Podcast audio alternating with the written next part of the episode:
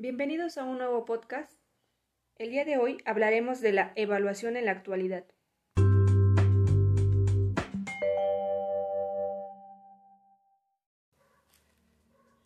Hoy en día, las sociedades educativas se han vuelto más dependientes de las estrategias educativas en la modalidad no presencial. Esto en gran medida por la pandemia que sigue latente. El día de hoy contamos con el docente Edgar Zamorano, que se encuentra recopilando diversas estrategias de evaluación para la modalidad no presencial, con la finalidad de apoyar a los docentes de México. Para comenzar, díganos, maestro, ¿qué entendemos por evaluación en la modalidad no presencial? Muy bien. Podemos entender la evaluación en la modalidad no presencial como todo tipo de proceso evaluativo que se realiza fuera de las instituciones educativas, apoyada de recursos como el Internet, páginas web, foros de discusión, wikis, cuestionarios en línea, entre otras más. Entiendo. Nos gustaría saber concretamente sobre las estrategias que nos comentó que ha recopilado. ¿Cómo lo son intervenciones, evaluación teórica, trabajo escrito, cuestionarios en línea, foros de debate y finalmente la exposición en video o audio. Díganos, ¿qué entendemos por evaluación a través de intervenciones en una modalidad no presencial? En este caso, es una estrategia de evaluación que permite medir y analizar los hechos que suceden en el entorno de aprendizaje no presencial, en donde se debe tomar en cuenta que la evaluación que desarrolla el docente necesita conocer aspectos referentes al contexto que nos permiten entender el proceso y evolución que va sufriendo dicha intervención.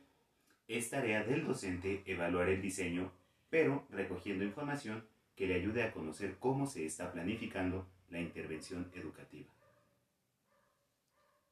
Hemos leído los comentarios de los escuchas y nos solicitaron le preguntáramos sobre qué es la evaluación teórica desde la modalidad no presencial. De acuerdo. Este tipo de evaluación se considera la respuesta de una serie de temas de carácter teórico propuestos por el docente. Estos temas suelen ser de carácter extenso, en donde el docente desea evaluar el conocimiento sobre un tema o apartado que el estudiante debe desarrollar por su cuenta, o bien cuestiones más concretas y breves, que pueden ser la relación de conceptos y conocimientos partiendo de los conocimientos que ha adquirido. Muchas gracias. Entiendo que en los últimos días la evaluación en modalidad no presencial ha tomado fuerza gracias a la resolución de cuestionarios en línea. Pero, ¿qué son los cuestionarios en línea? Los cuestionarios en línea son una herramienta muy útil que permiten realizar una evaluación asíncrona de conocimientos si así se desea.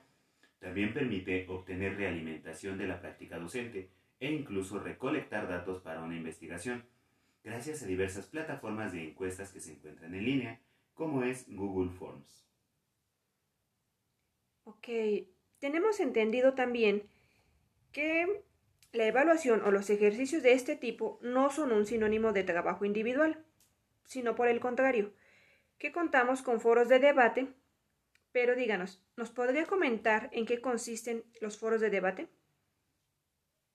Claro, los foros virtuales o de debate representan una solución de encuentro a través de medios electrónicos, en situaciones en las que los participantes no pueden reunirse personalmente y que los proyectos permiten debates asíncronos, siendo espacios en donde el aprendizaje fluye de manera constante. ¿Le parece si tomamos un descanso y ahorita continuamos? Vamos a checar también las preguntas que nos están compartiendo nuestros escuchas.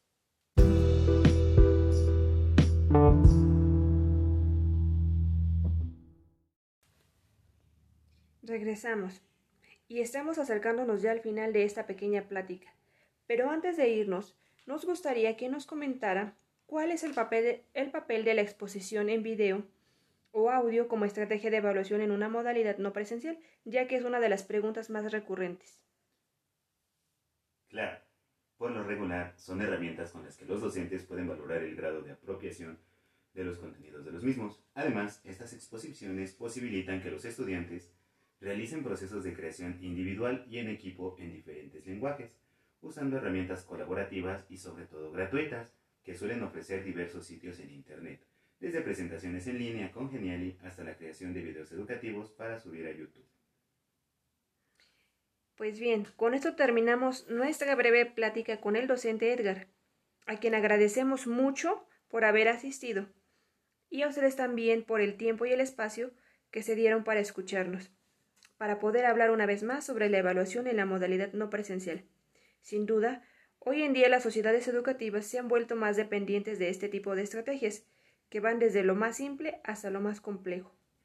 A esta nueva era, sin duda, se le puede conocer como una revolución educativa. Que pasen excelente tarde y nos vemos en un nuevo episodio.